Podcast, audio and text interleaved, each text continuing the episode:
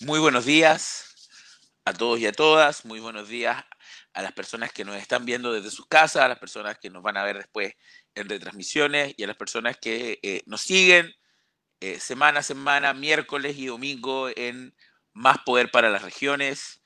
Eh, este esfuerzo que hacemos en conjunto con Observa Bio Bio y Punto Informativo, donde nos hemos propuesto tratar de conversar sobre eh, la contingencia con una mirada local, con un enfoque regional, donde seguimos creyendo que eh, los territorios necesitan mayor poder de decisión, donde eh, creemos que las personas tienen que involucrarse más en política, en la toma de decisión, y donde creemos que, como decía una frase del bronce, la persona que no es informada, no tiene poder de decisión y por eso también creemos que es muy importante tener conversaciones, hablar con personas, eh, sobre todo de cara a un proceso electoral eh, trascendental como el que ya tenemos en qué, en par de semanas más, eh, que es la elección del 11 de abril, donde vamos a tener elección de concejales, vamos a tener elección de alcaldes, vamos a tener elección de gobernadores regionales, que van a ser una elección nueva, y también vamos a tener elección de constituyentes, que va a eh, ser la siguiente patita en este proceso histórico que nosotros mismos nos autoimpusimos eh, el día 25 de octubre, cuando votamos eh, y cuando termina ganando la opción del apruebo, se abre este camino constituyente y que como siguiente paso es elegir a los y las personas que nos van a representar en esta asamblea eh, que va a ser histórica, porque cuando uno mira la historia de Chile, eh, uno ve que hemos tenido tres grandes constituciones, hemos tenido más ensayos y, constitucionales, pero la constitución de 1833, eh, la, la, constitución de 1925 y la actual constitución de 1990. Y, sí, de 1980, perdón. Eh, y una de las, de las cosas que uno ve en esas tres constituciones es que la participación ciudadana eh, era un ápice, si es que era, en la constitución de 1833 no existía el concepto de participación. Eh, en la de 25 estábamos en un periodo medio, medio especial de la República, que hizo también que, no, no fuera, que fuera algo más de la élite que, que, que de la gente. Eh, a pesar de que se intentó darle un foco más de gente, y en, 1980, ¿para qué decir que estábamos en una situación de dictadura? Y, eh, a pesar, y a pesar que, se hizo un plebiscito para validar esa constitución, eh, no había registro electoral tampoco. Entonces, nunca hemos tenido la, posibilidad de ser parte de un proceso constituyente. La constitución, bien se conversó antes del plebiscito, es un documento trascendental.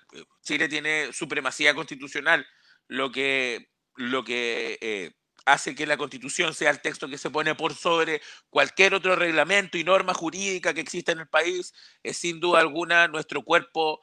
Eh, eh, nuestro cuerpo de leyes y de instituciones y de tradiciones y de comportamiento y de buenas intenciones más importante, es un texto que tenemos que cuidar y es un texto que que enhorabuena va a salir de, eh, gracias a este proceso, de una participación ciudadana que eh, ambiciosamente busca ser inclusiva, busca la paridad de género, busca eh, tener a los pueblos indígenas y estos pueblos, como diría mi colega Brian Smith, milenarios, presente en este proceso.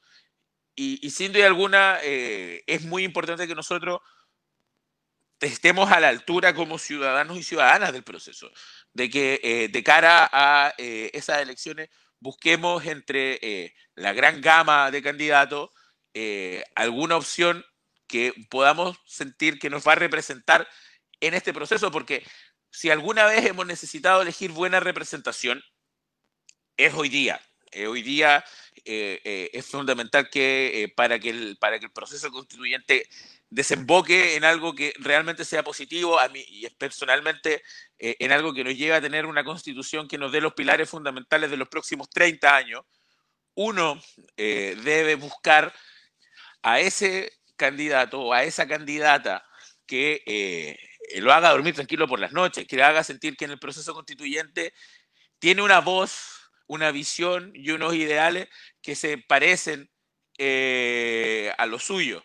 Entonces, eh, es muy necesario, entendiendo también en una lógica de, de, que si nos restamos nadie nos va a ir a buscar, que seamos nosotros los que salgamos a buscar esos candidatos, que salgamos a tratar de eh, eh, apoyar y, buscar representación en personas que nos permitan a nosotros sentir que nuestras visiones e ideales van a estar representadas en un proceso tan importante como va a ser la convención constitucional. Y habiendo dicho eso, eh, quisiera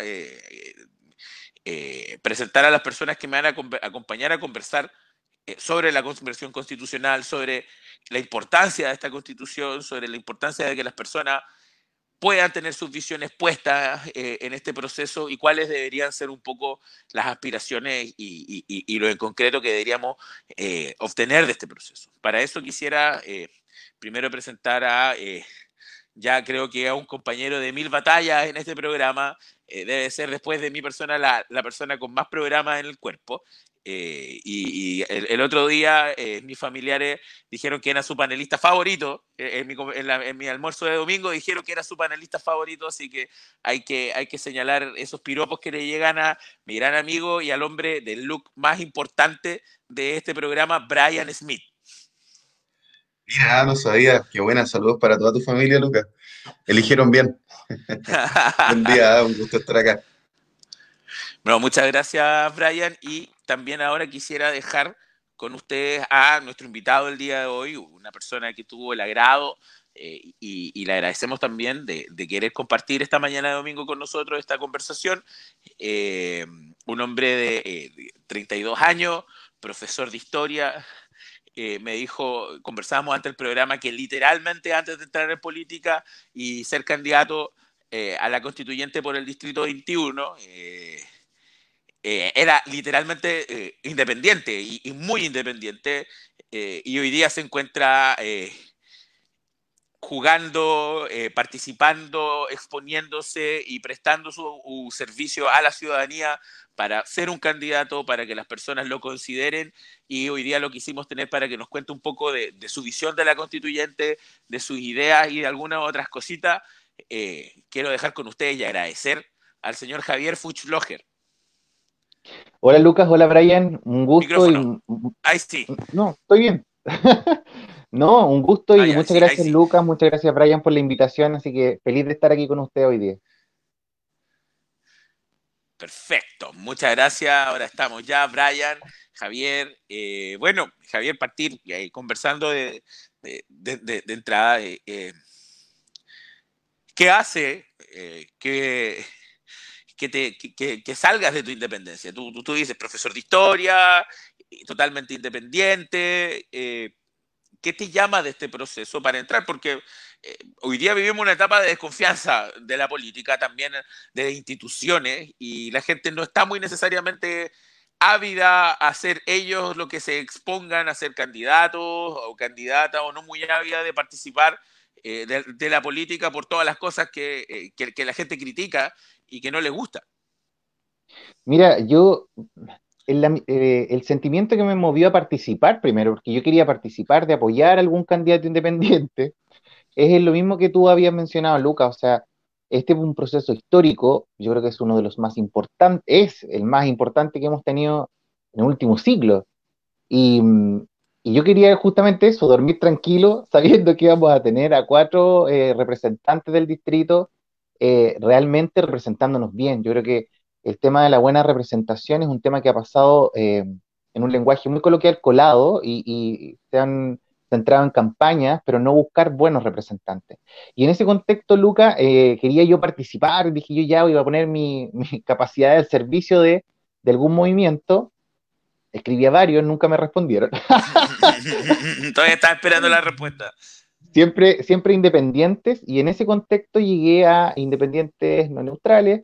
Eh, quería trabajar desde el área de las comunicaciones, eh, porque es mi área, me gusta la fotografía, entonces yo quería apoyar desde allí. Y eh, como todos tenemos oportunidad de participar en la asamblea, empecé a hablar, como hablo en cualquier lado, y lo dirigentes de los COSOC, eh, otros dirigentes que estaban allí también, creyeron que yo era una buena carta y, aquí estoy. Pero si tú me preguntas, esto yo no, no lo esperaba. Yo quería apoyar a otros.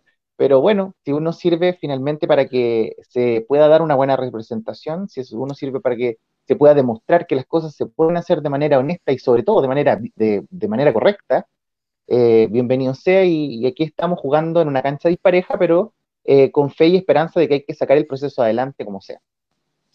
Javier, antes de darle la palabra a, Brian, tengo una pequeña pregunta de curiosidad que, me nació escuchándote. ¿Qué pasó por tu cabeza cuando empezaste a ver que eh, los dirigentes eh, y, las personas de la asamblea empezaban a eh, decir, ya, pero tú anda, te apoyamos a ti, y diciendo que no iba con esa intención? Fíjate que ocurrió, me pasó lo mismo, Lucas, que cuando mis colegas de trabajo me dijeron, queremos que tú seas el presidente del sindicato. Mm. Me dio miedo la verdad. exponerte, pero siempre, sí, exponerte a la vida, exponerte a la vida pública, eh, exponerte a, ir a, ¿no es cierto?, tener que eh, estar en igualdad con el empleador o buscar la igualdad con el empleador es complejo. Imagínate exponerte a la vida pública respecto de toda tu ciudad, eh, mayor aún, todo tu distrito, o sea, un distrito tremendo, en los medios, eh, ya pasa, a, todo lo que tú haces pasa a ser público y de verdad que me dio miedo, yo no, tengo miedo en reconocerlo, pero también sentí que era necesario, o sea, si ellos confiaron en mí em, y otras personas luego se fueron sumando, entonces yo tenía que darle adelante nomás y estar a la altura del desafío, si finalmente eso es, es la única oportunidad que tenemos para demostrar que se puede hacer bien. Y aquí estoy. ¿Y cómo va el miedo? ¿Cómo va, cómo va ese miedo ya? No, se fue, ya de, a poquito ya fue pasando de primera, en el primer momento en las cámaras, eh, la entrevista en radio, pero ya uno después va soltando la lengua. ya, y ya vas agarrando cierta, cierta, comodidad. Ya va full máquina a esta altura. Sí, sí. Ahora sí, Brian. Oye, ¿y qué tal el, la experiencia Distrito 21? Este, este monstruo mal hecho. Es odiamos. Un, es, un cuasimodo. Odiamos cómo se hizo. odiamos cómo se hizo. Creemos que la, reflexión del centralismo. Puro centralismo, cómo se hizo ese distrito. Literal, literal. Sabes que es, es, un cuasimodo. Y tú lo ves en las mismas campañas. O sea, eh, yo me, me, la he jugado por recorrer todos los lugares del, del, distrito, pero no alcanzo. O sea, estoy sincero, no alcanzo. Y gracias a que en la, lista hay personas en otros lugares, por ejemplo, Arauco, Lota, eh, ellos, han, ellos son finalmente los que me informan respecto de esa realidad y yo, como ellos también no pueden venir acá, yo eh, retroalimento desde Bio, Pero es un cuasimodo. Y, eh, por ejemplo, ir a Lota, tuvimos que irnos por San Rosendo, cruzar en una barca, en una balsa, un camino de tierra y era como lo más cercano, o sea, la conectividad cero, cero. ¿Para qué vamos a hablar de los medios de comunicación? Entonces, eh, literalmente, si hay algo que tiene que cambiar es cómo nosotros redistribuimos los territorios y cómo les damos autonomía en base a esa redistribución. O sea, es realmente grotesco tener una campaña eh, con muy pocos recursos en un distrito tan dispar y tan eh, conectivamente, nuevamente este, el, el o sea, ¿por dónde llegáis? Todo está, no, no, puedes decir voy a ir a Lota y a la tarde estoy en Los Ángeles, imposible, imposible. No, muy difícil y con, realidades muy diferentes. O sea, la realidad de Arauco no es comparable a la de Lota y la realidad de ambas no es comparable a la de Los Ángeles. Entonces, eh, ha sido complejo, pero eh, hemos, dado, hemos tratado de estar a la altura del desafío y de ir a todos los lugares, o sea, desde la comuna más pequeñita, puedes ponerte un ejemplo, Millantú, hasta llegar a Los Ángeles, que la mayoría de las campañas, en una, en una visión bastante fruna del centralismo santiaguino, eh, están concentradas aquí. Eh, sí es importante señalarle a, nuestros queridos auditores y, les mandamos saludos a las personas que nos están escribiendo en el chat. Luego voy a empezar a, mostrar algunas cositas del chat, mandarle eh, saludos a todas las personas que nos están viendo, especialmente a las personas del distrito 21 que les mandamos sí, especial cariño. pero sí señalarle a las personas que eh, nosotros lo hemos dicho harto en este programa, pero, pero el Distrito 21 eh, no fue hecho precisamente por gente que conozca la zona. Eh, lo que hicieron fue tomar la provincia de Concepción, dejaron Lota de, lado, la cerraron y dijeron ya, y todo lo que no es esto, lo juntamos. Eh, y, generaron ahí una gran ensalada, muy buen concepto, Javier, te lo voy a empezar a, copiar, que es un cuasimodo, eh, y, que no solo, y, uno de los grandes pecados eh, que podría haber solucionado un poco esta, esta, esta malformidad de distrito, era la conectividad, pero la conectividad es pésima. La gente tiene que venir a través de Concepción para, para llegar o se tiene que dar otra vuelta que aún más larga, eh, o como dice Javier, tiene que cruzar casi que en balsa. Y también es otra cosa muy importante, eh, y con esto quiero dar paso a la pregunta que le tengo a Javier, es que eh, cuando, cuando uno ve el tema de los distritos, es algo bien complejo porque muchas veces el concepto de distrito se hace con calculador en mano. Eh, y sobre todo cuando se hace campaña en distritos también se hace con calculadora en mano. Dice, ya, ¿cuáles son las comunas que tienen más votos? Ya, voy a ir a esas comunas. Una, una de las atrocidades que yo creo eh, eh, mm, que, entiendo por qué se hace, pero, pero creo que empaña un poco el proceso constituyente, tiene que ver con que cuando decidieron armar los distritos, nuestro poder, a aquellas personas que tomaron ese, ese, acuerdo ese 15 de noviembre en la noche, eh, llegaron a la inteligente conclusión para ellos de que no tenían que redistritar, que íbamos a usar los mismos distritos que tenemos para la elección de diputados. ¿Cuál es el problema con eso? Que los partidos políticos grandes ya tienen la campaña armada. Saben, tuvieron, han tenido elecciones de diputados, se conocen los distritos, tienen equipos formados, saben en qué comunas cuántos votos sacan, lo tienen todo más o menos armado, versus que eh, las personas que, eh, como Javier, eh, que vienen de un mundo más independiente, que nunca han corrido una campaña, menos a estos niveles, eh, se encuentran con eh, frente, frente, frente a una carrera bien compleja. Así, y ahí yo quiero dar paso a lo que, a lo que te quería preguntar, Javier. ¿Cómo has vivido estos meses de campaña? ¿Cómo, cómo ha sido eh, eh, compartir eh, con, con, otros candidatos independientes. entendemos que independientes no neutrales junta a un montón de personas y convoca a un montón de, de personas del mundo que, que, no es tradicionalmente de los, de los grandes partidos políticos. ¿Y cómo has visto también competir con estas maquinarias políticas y armadas? Es complejo. es complejo porque, como tú bien dices, Luca, esto estaba hecho, estaba hecho a la medida, o sea, estaba ajustado. Literalmente, hay que ver que los constituyentes de partido no están solos, están con un ejército de concejales, un ejército de alcaldes. ¿Se fija? Entonces, en general, los constituyentes de partido están tratando de vender, ¿no es cierto?, la, Big Mac, ¿no es cierto? Llévate el alcalde, el consejero regional, el constituyente y el concejal. El gobernador. Eh, el gobernador el, perdón, el gobernador, o sea, cuatro, cuatro por uno. Y, eso ha sido, y eso ha sido complejo. Pero también, eh, primero a nivel macro, em, ha sido una experiencia agotadora, pero también muy, muy enriquecedora. O sea, yo no, hay, hay cosas que yo no habría conocido de no haber empezado a estar en este proceso. Eh, somos 155 candidatos a lo largo de Chile en, la lista de independientes por una nueva constitución que se distribuye desde Arica a Punta Arena. Creo que hay dos distritos, no solamente donde no está. Em, conocer diferentes realidades, o sea, conocer que personas diferentes se pueden sentar, en este caso, en esta mesa virtual y conversar abiertamente y encontrar acuerdos, ah, me ha dado esperanza de que realmente el sistema puede cambiar, puede cambiar, con voluntad puede cambiar. Y eh, aquí mismo en nuestro distrito, eh, conocer a otras personas, dirigentes que eh, tenían arraigos políticos, pero que esta vez dijeron no, esta vez el proceso constituyente es de la gente, va a ser ciudadano. Y en ese contexto fue súper interesante cómo fui conociendo dirigentes desde Contulmo, que me acordaba lo que escuchaba lo que tú hablabas, tuve que pasar por la región de la Araucanía para llegar a Contulmo.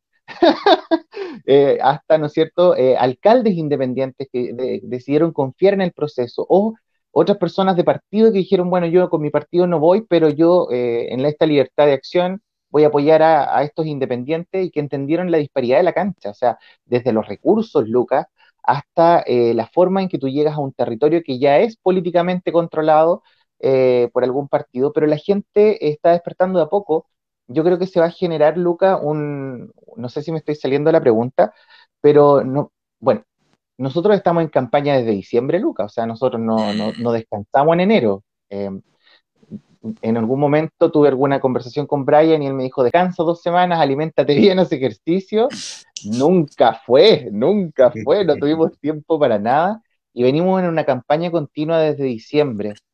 Eh, se nota el cansancio, pero tampoco se pierde la esperanza. Y en ese contexto hemos seguido recorriendo, hemos seguido llegando a todos lados con el mensaje, tratando de despertar a la gente. Yo creo que la gente va a despertar las últimas dos semanas tarde, porque la idea sería que participaran, que conocieran los proyectos, pero igual yo tengo esperanza eh, de que la elección de constituyentes va a generar un, hito, un hito para los, estos teóricos eh, eleccionarios, eh, eleccionarios que, va a generar que algo cambie. Yo tengo esa esperanza y esa convicción, yo creo en la gente, yo creo que no podemos no creer en la gente.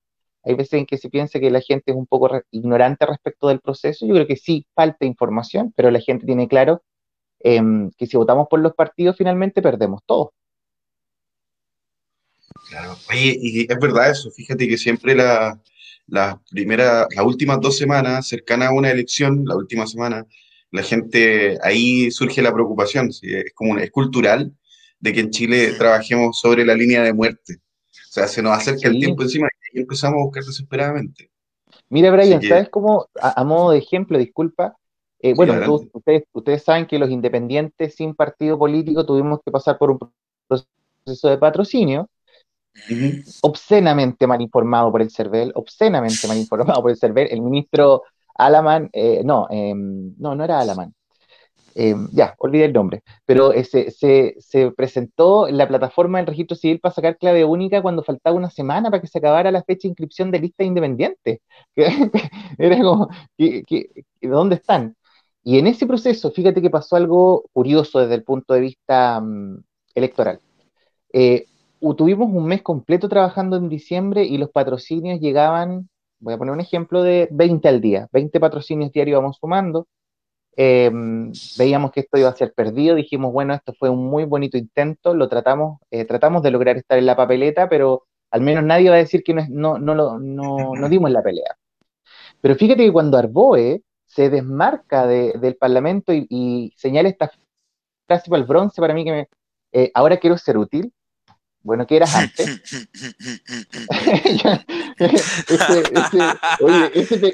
Hay que decirle a la gente que Arboe llevaba 15 años en política antes de decir que quería ser útil.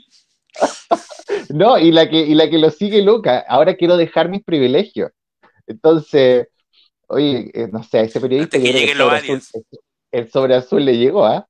Pero mm, eh, cuando pasó eso, yo, le llamo el efecto Arboe, es que ese fue el nombre que yo le coloqué Lucas, porque se baja Arboe del Parlamento, bueno, lo siguen otros en la moneda, y empezamos a tener 100 patrocinios diarios, 150, Lucas, era una cuestión loca, así como hoy día nos despertamos con 400 y eh, nos estábamos acostando con 520, y esa fue la dinámica hasta el día 11 de enero, literal, si el, el CERVEL no nos cierra si el server no nos cierra la plataforma, nosotros hubiéramos llegado perfectamente a los 3.000, 4.000 patrocinios.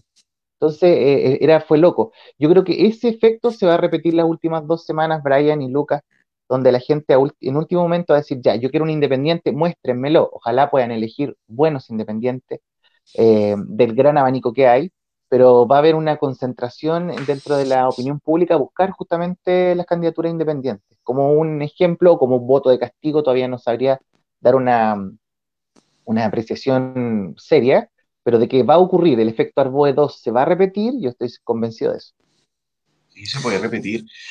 El asunto de los patrocinios es, un fenómeno. Yo la verdad las cosas que todavía no logro comprender, la razón eh, original por la cual se le exige patrocinio a los candidatos que van independientes, para sustentar qué, ¿sí? en la democracia todos podemos participar. Obviamente los partidos políticos tienen cierto grado de validación frente a la gente por la cantidad de militantes que tienen, pero seamos sinceros, o sea, todos sabemos que el, proceso de refichaje 2018 fue una... tiene harto de farsa. Y, derechamente, o sea, yo conozco Partió con una farsa, partió con una farsa, porque los partidos políticos tenían 15 veces más de lo que tenían, que decían tener de militantes. Entonces, cuando hicieron los refichajes no apareció nadie. No, y la gente que apareció, yo conozco casos reales de familias completas que firmaron por favores políticos. o por simpatía con alguna persona y le terminaron sumando gente a partidos políticos. Y de hecho, la mayoría de los casos que conozco están relacionados al Partido Comunista o a la UDI. Justamente los dos partidos que igual ficharon. Dos caras de la misma moneda, amigo, dos caras de la misma moneda. Exacto. Y lo otro es que indistintamente le haya dado esa cantidad de refichaje para legitimarse nuevamente ante la ley y su poder político, siguen siendo eh, menos del 3% de la población los que militan en mm. partidos políticos. Mm. Y, hay un análisis más profundo. Fíjate que son cerca de 480 mil personas las que militan en partidos políticos en Chile, incluyendo los que firmaron por las ballenas, los que hicieron el favor al amigo, el favor familiar, etcétera, etcétera. Pero si tú sumas la concentración del poder político en Chile, consideremos concejales, alcaldes y alcaldesa, diputados, diputadas, senadores, senadoras, consejeros regionales, intendente, presidente y ministro, son cerca de 4.200. Solo cargos de elección. Solo cargos de elección pública. De elección pública y en el caso de los ministros que son designados porque tienen, concentran mucho poder. y además los seremis, todas las sí, de todo Chile. ¿Sabes qué? No son más de 4.200 personas. 4.200 personas controlan el destino político de 19.150.000 chilenos y chilenas. Entonces, es súper fácil y es súper necesario para ellos también eh, cerrar o complejizar el camino para los candidatos independientes. Y, hoy día se, ha adoptado una retórica de, que el independiente es peligroso y ¿sabes por qué? Es especialmente porque hay muchas personas de partidos políticos que ahora son independientes y van a, candidaturas. Yo no tengo nada de malo al respecto, porque en mi caso particular, yo también fui militante de un partido y renuncié en la época del estallido social, y en este momento soy independiente. Y sé que mucha gente lo hizo porque, igual que yo, hastío de los partidos, al menos yo comprendo en profundidad cómo funcionan los partidos políticos.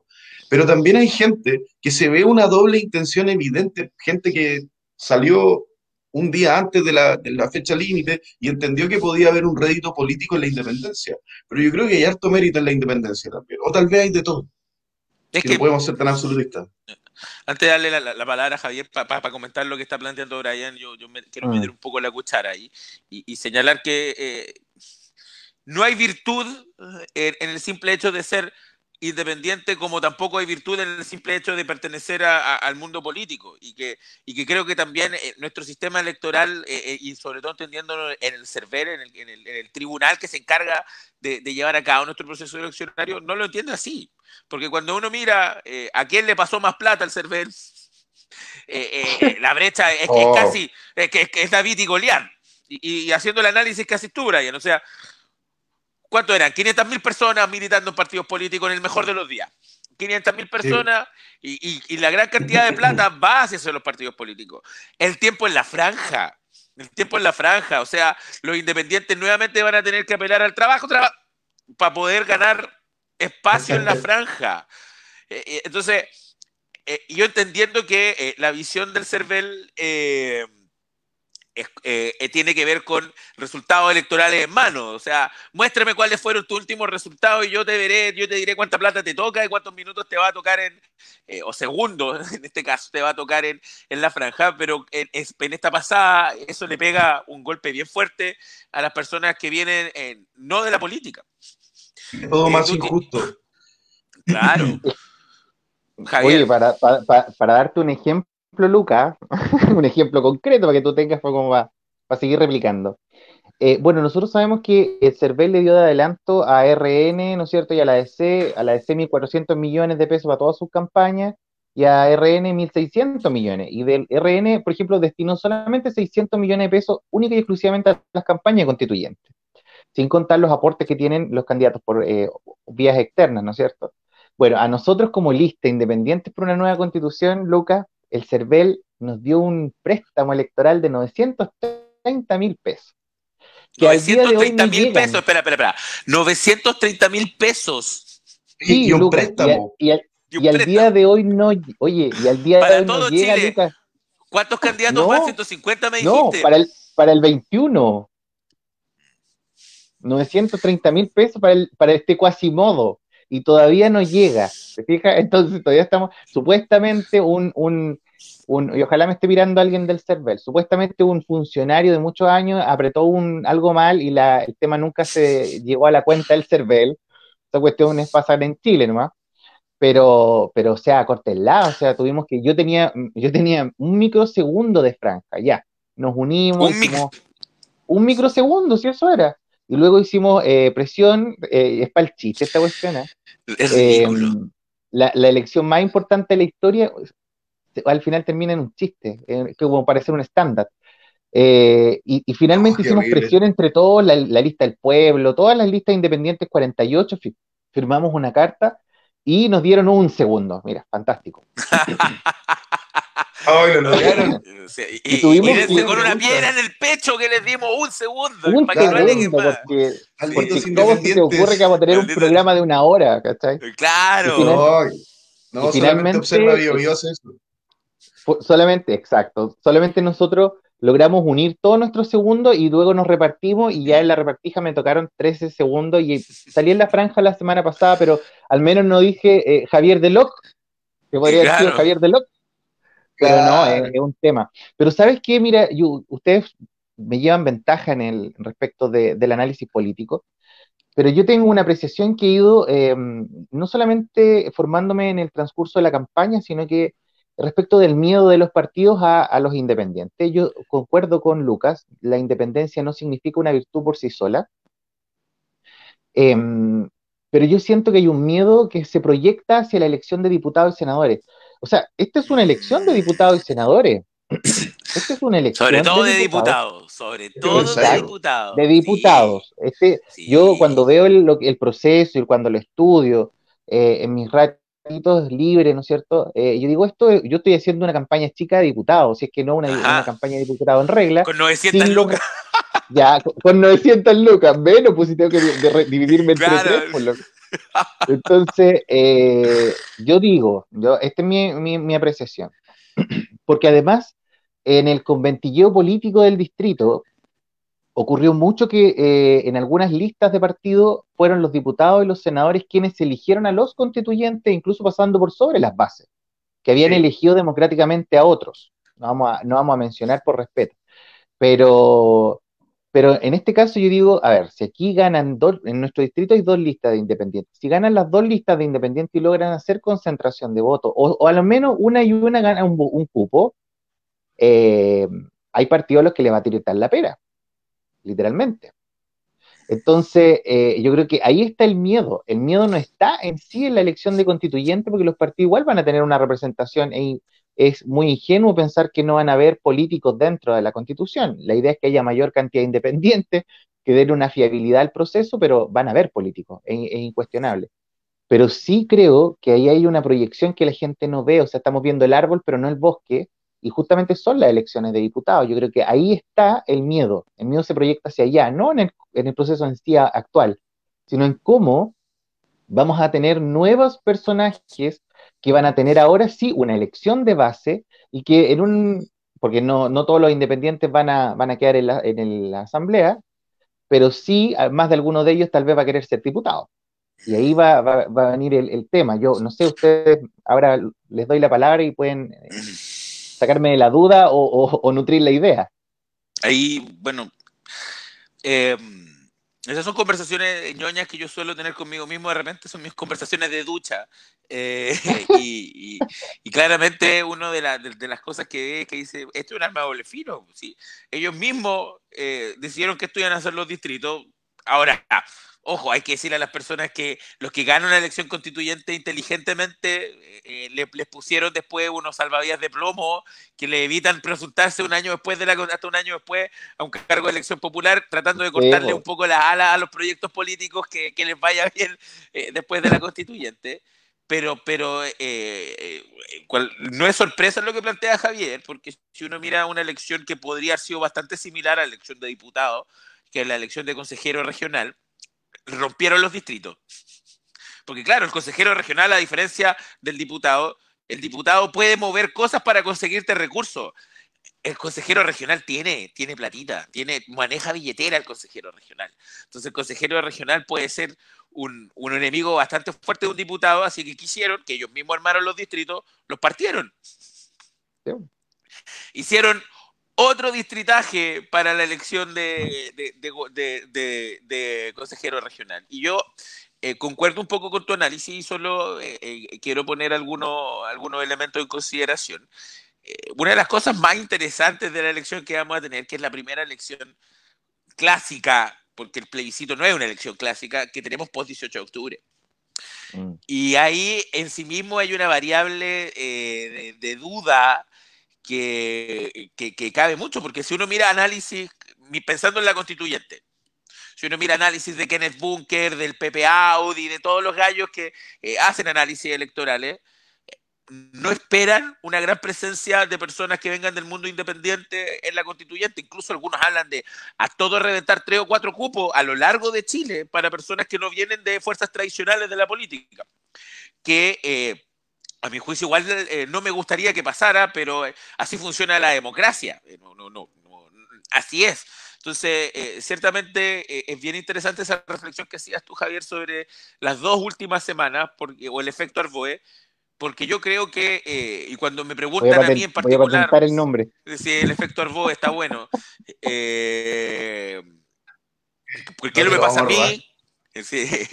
Cuando, cuando hago análisis eh, y estoy pensando en la elección del, del, 11 de abril, mi, gran variable eh, determinante para esa elección creo que tiene que ver con el flujo de participación y hacia dónde va esa participación.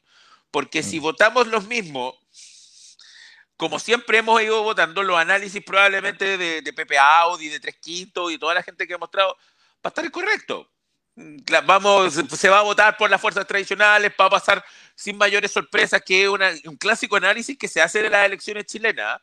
Se hace un análisis que aquí en Chile generalmente las elecciones no tienen sorpresa, sobre todo las elecciones grandes. Eh, mm. no, no, no hay grandes sorpresas. Sin embargo, eh, esa gran sorpresa, a mi juicio, se puede dar solo si y solo si la gente que no ha votado sale a votar y eh, sale a priorizar proyectos distintos a los que no han gobernado los últimos años, por decir algo. Si eso ocurre, pucha, quizás podríamos empezar a ver con otro ojo o en otra dimensión cierto, cierto apoyo político. Y aquí es súper importante hacerle eh, entender a las personas que al final eh, eh, el poder está en ellas. Porque yo siempre al final, yo he tratado de hacer muchas veces distintos llamados para que la gente participe y, y, algunos funcionan, otros no tanto, pero al final yo ya llego a una conclusión más personal y decir, más que eh, decirle, oye, vengan a participar, decirle, yo en verdad lo necesitamos, porque si hay el 50% de Chile que yo no tengo idea lo que quiere, salga lo que salga de eso, puede que no los deje contentos. Salga de lo que salga de ese proceso, no los deje contentos. Claro, como está pensada la democracia, esto es sin patalear. Se les dio la posibilidad, no participaron, bueno, esto es lo que salió y si les gusta mala, si les gusta bien y si no les gusta mala suerte. Sin embargo, si ellos supieran el poder que tiene esa gente que no vota, que a lo mejor no están votando por decisión eh, eh, de, comportamiento racional, cada uno por sí mismo toma la decisión, pero no se dan cuenta que gran mayoría de la, ciudadanía está en esa. O sea, hasta hace muy poquito en Chile era más gente la que no votaba que la que votaba y no fue hasta el proceso constituyente que uno puede empezar a decir, ya, votó casi la mitad. Podemos hacer análisis y decir que para el proceso constituyente apareció la mitad. Y eso es como casi histórico desde el voto voluntario. Sí, Oye, eh, quiero complementar eso. ¿ah? ah, perdón. No, adelante, adelante, no. para cerrar la idea de. Bueno, aquí eh, hay una campaña en general, eh, de repente un poco desleal, más allá de lo, de lo anecdótico, pero hay que dejar en claro algo. O sea, nosotros en la elección del 10 y el 11, porque ahora van a ser dos días, eh, vamos a, dentro de los votos, vamos obviamente a elegir cargos de poder comunal, pero vamos a elegir también personas para que cumplan una tarea. Y nosotros tenemos que entender justamente que debemos empoderarnos en función de lo que nosotros estamos esperando de este proceso histórico y cómo nosotros queremos que sea redactado el nuevo marco legal. Y en ese sentido, yo siempre dejo en claro que al final la lista que tenga más votos va a ganar. Eso es así, la democracia así funciona y lo que nosotros nosotros como ciudadanos debemos propender es que la lista que tenga más votos sea la, eh, lista independiente. Y eso depende de cada uno. O sea, yo a mí me dicen en la calle, oiga, pucha, que le vaya muy bien. Yo le digo, bueno, eso depende de usted. Si el 10 y el 11 va a ir a votar, entonces me va a ir bien. Y si no va a ir a votar o va a tener miedo, ¿no es cierto?, de, exponerse, estamos en un contexto súper em, crítico en Los Ángeles, eh, entonces claramente van a ganar los mismos de siempre, pero finalmente eh, en una, en una cultura del, del desempoderamiento, yo creo que nosotros tenemos que eh, motivar el empoderamiento, justamente como dices tú, Lucas. O sea, la, no nos quejemos del sistema si luego cada uno tenía en un lápiz, ¿no es cierto? Y en su mano las posibilidades de haberlo cambiado, o por lo menos de haberlo hecho más humano. Audífono, Brian, micrófono, micrófono, Brian. Es súper humano. Eh, en todos los países pasa lo mismo, o sea, es mucho más fácil la crítica, mucho más fácil el, comentario que, la participación o que eh, tomar cartas en cualquier asunto en general. Oye, respecto a, lo que comentaba Lucas del proceso electoral también, esta elección es súper importante porque va a marcar una tendencia hacia el futuro. En definitiva, Chile cambió no, no quiero parafrasearlo, pero voy a tener que hacerlo. Chile despertó. No, yo, no estoy de acuerdo con esa frase. ¿eh? Yo no estoy Chile, en mi, en mi visión personal, Chile no despertó. Simplemente esto es como una necesidad de modificaciones. Chile va a despertar cuando la gente realmente impulse con fuerza cambios ecológicos, por ejemplo, cambios culturales, cuando se fomente la confianza interpersonal, cuando haya un asunto más de conciencia que de una necesidad económica, porque todo el trasfondo que hay detrás de este movimiento social es económico tiene que ver con la injusticia económica que hay y de acceso a ciertos servicios. Mira, yo creo que esta elección es súper importante porque va a marcar una tendencia. De hecho, lo que hablábamos hace unos minutos de la referencia que, que va a haber de esta elección para las próximas elecciones parlamentarias y presidenciales de octubre es súper grande. Y se va a marcar una forma de, o sea, no una forma, sino que una cantidad de participación importante. El plebiscito ya fue una antesala de todo esto. La cantidad de gente que participó eh, además de la cantidad de gente que aceptó, la, que, tomó la, la, opción apruebo, convención constitucional, ya nos marca de que está habiendo un cambio tal vez de paradigma o de padrón electoral.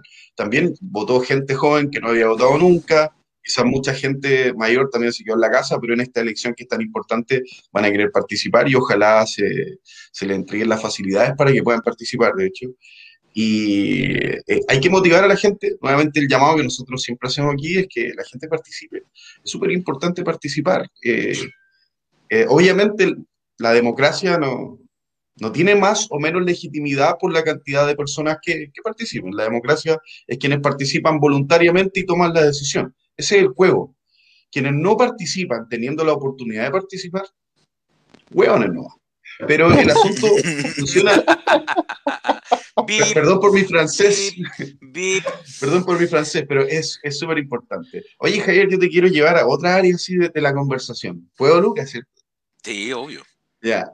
Lo que pasa es que ya lo hemos conversado acá también, y resulta que hay, algo que es un poco peligroso respecto a las expectativas de la gente que candidatos y candidatas generan en las personas, y que tiene que ver con ese espíritu mesiánico de que saben todo y prácticamente saben armar una constitución completa y tienen capacidad para abordar todos los temas, lo cual es una soberana mentira del porte del Distrito 21 y con la misma cara.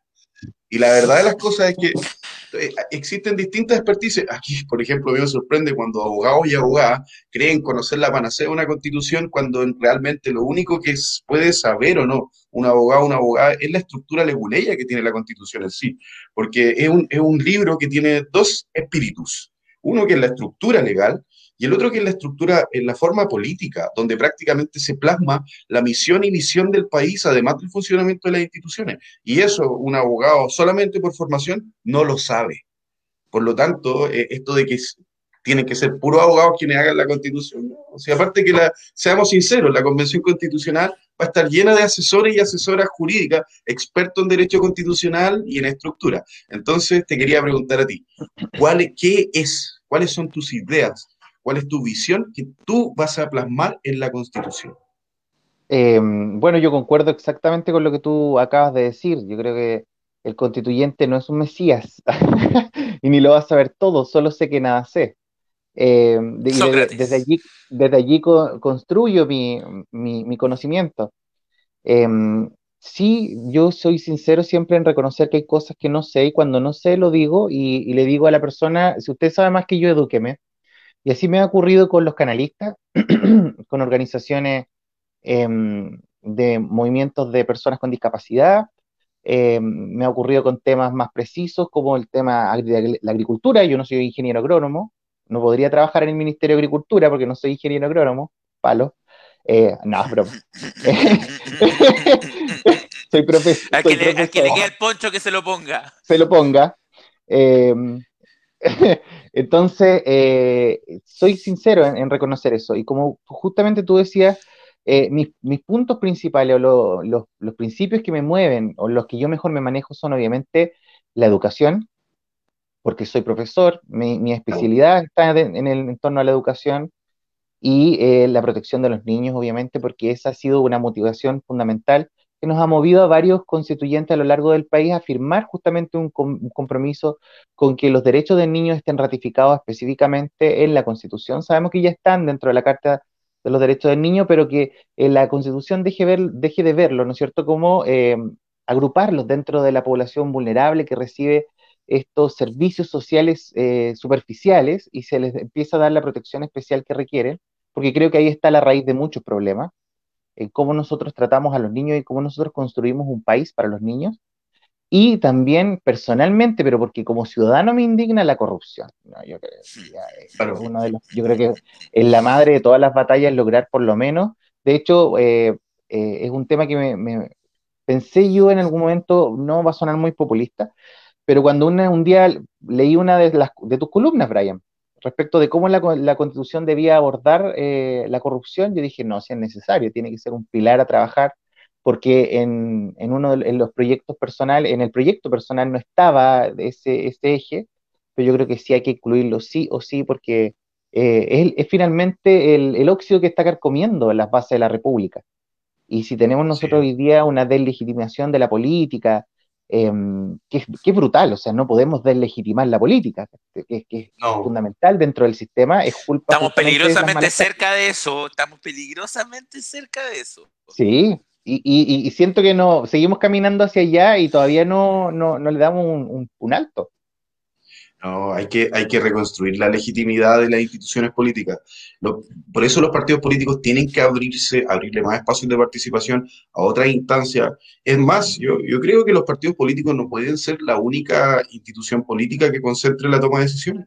Yo creo que se deben abrir espacios a la participación ciudadana, ampliar los COSOC, ampliar la ley 20.500, eh, la iniciativa ciudadana, etcétera, etcétera, porque esta concentración es negativa es dañina y es lo que nos ha traído este, hasta este punto, de hecho.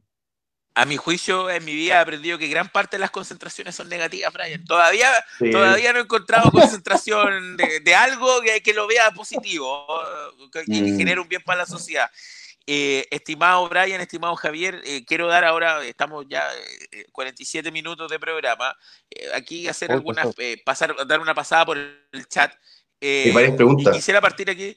Aquí hay una pregunta que es como para el panel, más que, más que para el invitado, que yo no quiero dejar pasar porque me llama mucho la atención. Es una pregunta que, que, que, me la han hecho llegar harto, que dice que piensan que las personas que hicieron campaña por el rechazo ahora son eh, candidatos para por constituyente. Le mandamos saludos a, a Mario Cárdenas. Saludos, Mario. Eh, claro, y también él, él igual ahí señala que, que sobre, sobre que le complica eh, el hecho de que una persona que sea eh, eh, haya hecho campaña por el rechazo y después esté ahora en el proceso constituyente. yo en lo personal, y aquí yo voy a responder a, título personal, después voy a dar el debate y, quiero seguir también leyendo un poco el chat después.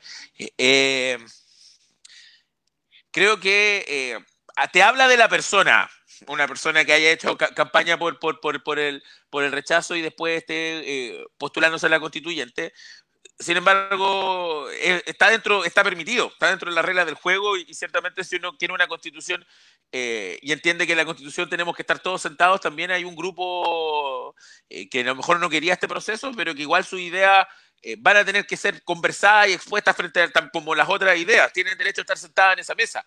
Ahora, pero es un antecedente bien importante, de hecho nosotros eh, eh, conversamos con otros candidatos al Distrito 21 no hace tanto tiempo atrás, eh, que iban por, de hecho, que iban por la lista de, Chile Vamos, ambos dos, y ambos dos dijeron que votaron por el apruebo y nosotros, de hecho, con Brian lo conversábamos antes del programa, nos parecía importante que los candidatos, sobre todo aquellos que teníamos dudas por, por la lista que iban, porque hay otras listas que te quedan claras, hay listas que son listas a prueba, entonces tú tienes más o menos claro que muy difícilmente una persona de esa lista haya votado rechazo pero la lista de, Chile Vamos es donde siempre hay más suspicacia si esta persona votó rechazo o apruebo, y te vas a encontrar con, con los dos mundos. Eh, y creemos que también es súper importante que, eh, que, un candidato transparente si votó apruebo y rechazo eh, para que la gente lo tenga como antecedente, porque no los podemos restar del proceso, pero sí la gente verá si le llama la atención o no le llama la atención una persona que haya cumplido con ese patrón. Es que sabes lo que pasa ahí, Lucas, que yo, bueno, yo creo igual que tú, la democracia es para todos, no es para algunos, por lo tanto, las personas que votaron rechazo perfectamente pueden participar, o sea, incluso tienen que participar, como dices tú, porque esas ideas tienen que estar ahí. Pero eh, donde me genera conflicto es cuando hablamos de los estándares éticos y morales, bueno, diga, diga, diga, yo voté rechazo, pero quiero participar de este proceso. ¿Te fijas? Pero Los Ángeles, Javier, eh, pero Los Ángeles chicos, yo te apruebo, pero Los Ángeles es chico, pues entonces, esto de aquí una taza de leche, pues entonces, cuando estaban eh, candidatos que hoy día yo veo que abiertamente dicen que aprobaron rechazo, pero que mm, reunían a los trabajadores y, hacían charlas del rechazo, perdón, que abiertamente votaron por el apruebo, como por ahí escuché a varios, eh, pero que yo los vi haciendo campaña por el rechazo, yo los vi haciendo caravanas por el rechazo, yo los vi eh, con otros compañeros de sindicatos, de los dirigentes de sindicatos, bueno, haciendo charla a los sindicatos de por qué era importante el rechazo, eh, y ahora decir, no, yo voté a prueba. ya, ya eso ya me genera una, una distancia, pero no sé. ya, ¿Underdog se llama, Lucas? No. ¿Cómo? Efecto underdog. Ah, cuando... sí, O sea, yo estoy más sincero, pues diga, diga, voté rechazo, pero quiero estar ahí porque mis ideas son importantes. Pero no me venda la poma de la prueba. El punto, o sea. Yo he conversado con gente así y, me parece súper válido que, que, que, estén en el proceso. Y, que, porque también son personas que no tienen ningún miedo en decir, oye, yo voté rechazo, pero aquí estoy porque creo que mis ideas también tienen que estar acá pero hay otras personas que lo dicen como escondido, así como... Sin duda. Como, que le da, como que le... Yo voté... ¿Qué votaste? No, si yo voté así como... Y que no debería ser, creo yo, porque si tú votaste por convicción, no hay nada malo en tus convicciones. Claro, voté repruebo. Oye, el... A todo esto, Brian, antes de darte la palabra, antes de darte la palabra, quiero dale, que eh, te voy a dejar acá con un saludo que te dice, hola Brian, eh, mi tía, gran fanática del programa, mi tía, mi tía, gran fanática, nos ve, nos ve todos los domingos. Eh, no quería dejar pasar sin el saludo aquí. Le mandamos saludos a mis tías que nos están viendo, gran fanáticas del programa. Ahora sí, Brian. Saludos a, nuestra fanaticada y a todas las personas que nos están viendo en todo caso. Hay hartas preguntas más que revisar. Bueno, pero para abordarla rápidamente, esta en particular, eh, yo coincido con ustedes, coincido con Javier de que es transparente en sus posiciones también coincido con que es legítimo lo que dice Lucas y le quiero agregar una cosa. Yo creo que es necesario que participen. Con estos dos factores, con el factor sobre todo transparencia, porque una democracia no es una imposición de una mayoría, eso es la dictadura la mayoría, sino que es la participación de todas las visiones, desde las más grandotas hasta las más pequeñas. Y esa, esa es la gran necesidad que ha tenido Chile durante tanto tiempo, que la, las minorías ideológicas, las distintas visiones puedan participar. Las únicas personas que, a mi modo de ver la política, deben estar vetadas de la democracia son aquellas que no le han dado un beso en el anillo a la democracia. O sea, los movimientos que promueven las dictaduras, los, movimientos que promueven los, gobiernos totalitarios. Yo, sinceramente, de hecho, soy partidario de que la nueva constitución que es explícito de que cualquier movimiento político contrario a la democracia sea declarado ilegal. O sea, no se pueda constituir en términos de personalidad jurídica ni reunir, porque la democracia solamente debe respetar a aquellos que funcionan dentro de la lógica de la democracia. No podemos tener un partido nazi en Chile. ¿Y cómo le voy a poner a esa ley, ley de la defensa de la democracia, Brian? Ley Brian Smith. Artículo 8 de la Constitución, Ley de Defensa de la Democracia. Sí, el artículo. No, porque hay que proteger la democracia. O sea, los países desarrollados no, sí entiendo, No, sí, sí, lo entiendo, sí. No, eh, estaba, estaba, estaba recordando una vez que tuvimos una ley parecida, pero, pero no igual. No, no, para nada igual. Pero es importante esclarecer eso. No, claro. Es importante esclarecer que la democracia solo debe eh, funcionar para las personas que creen en ella porque la democracia en sus distintas formas, yo, yo, yo he visto que las democracias van evolucionando, se van ampliando las redes de participación y es el camino natural que recorren las democracias. Por lo tanto, toda aquella organización o persona que vaya en contra de este ritmo está yendo en contra de la voluntad de las personas.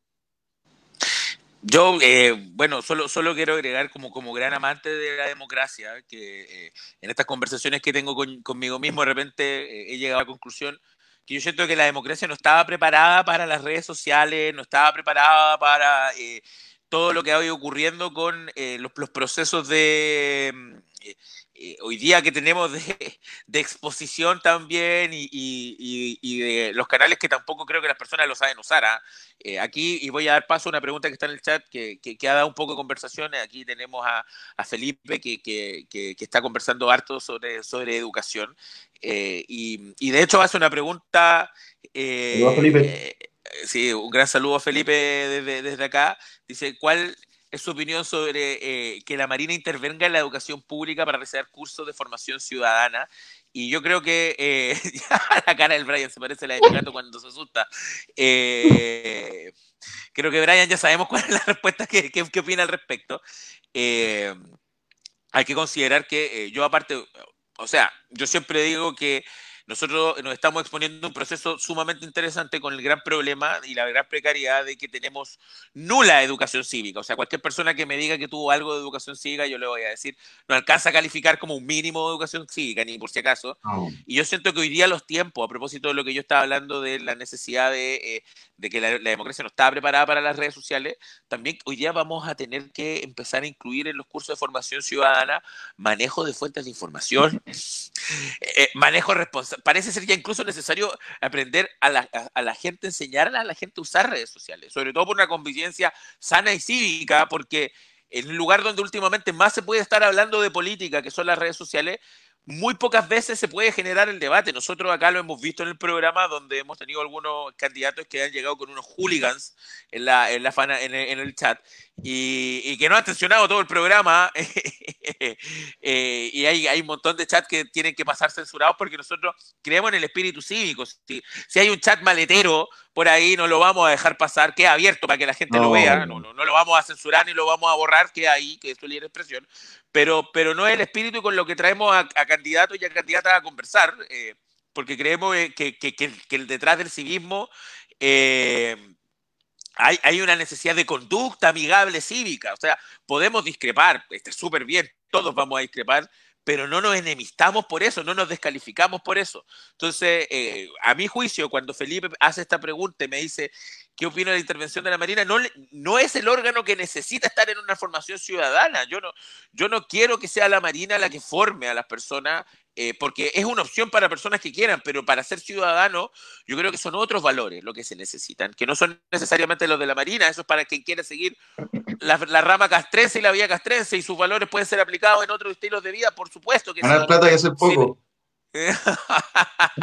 pero yo lo pero yo en lo personal creo que eh, debería ser eh, gente que trabaje en la junta de vecinos, profesores de universidad, alumnos universitarios, eh, profesores que estén preparados, que te hayan estudiado docencia, incluso profesionales que a lo mejor hayan estado en algunas áreas de servicio, de, gestión pública, y no tiene por qué ser un prototipo de persona, pero yo creo que el civismo debiese ser lo menos cuadrado posible porque el civismo hoy día no es cuadrado.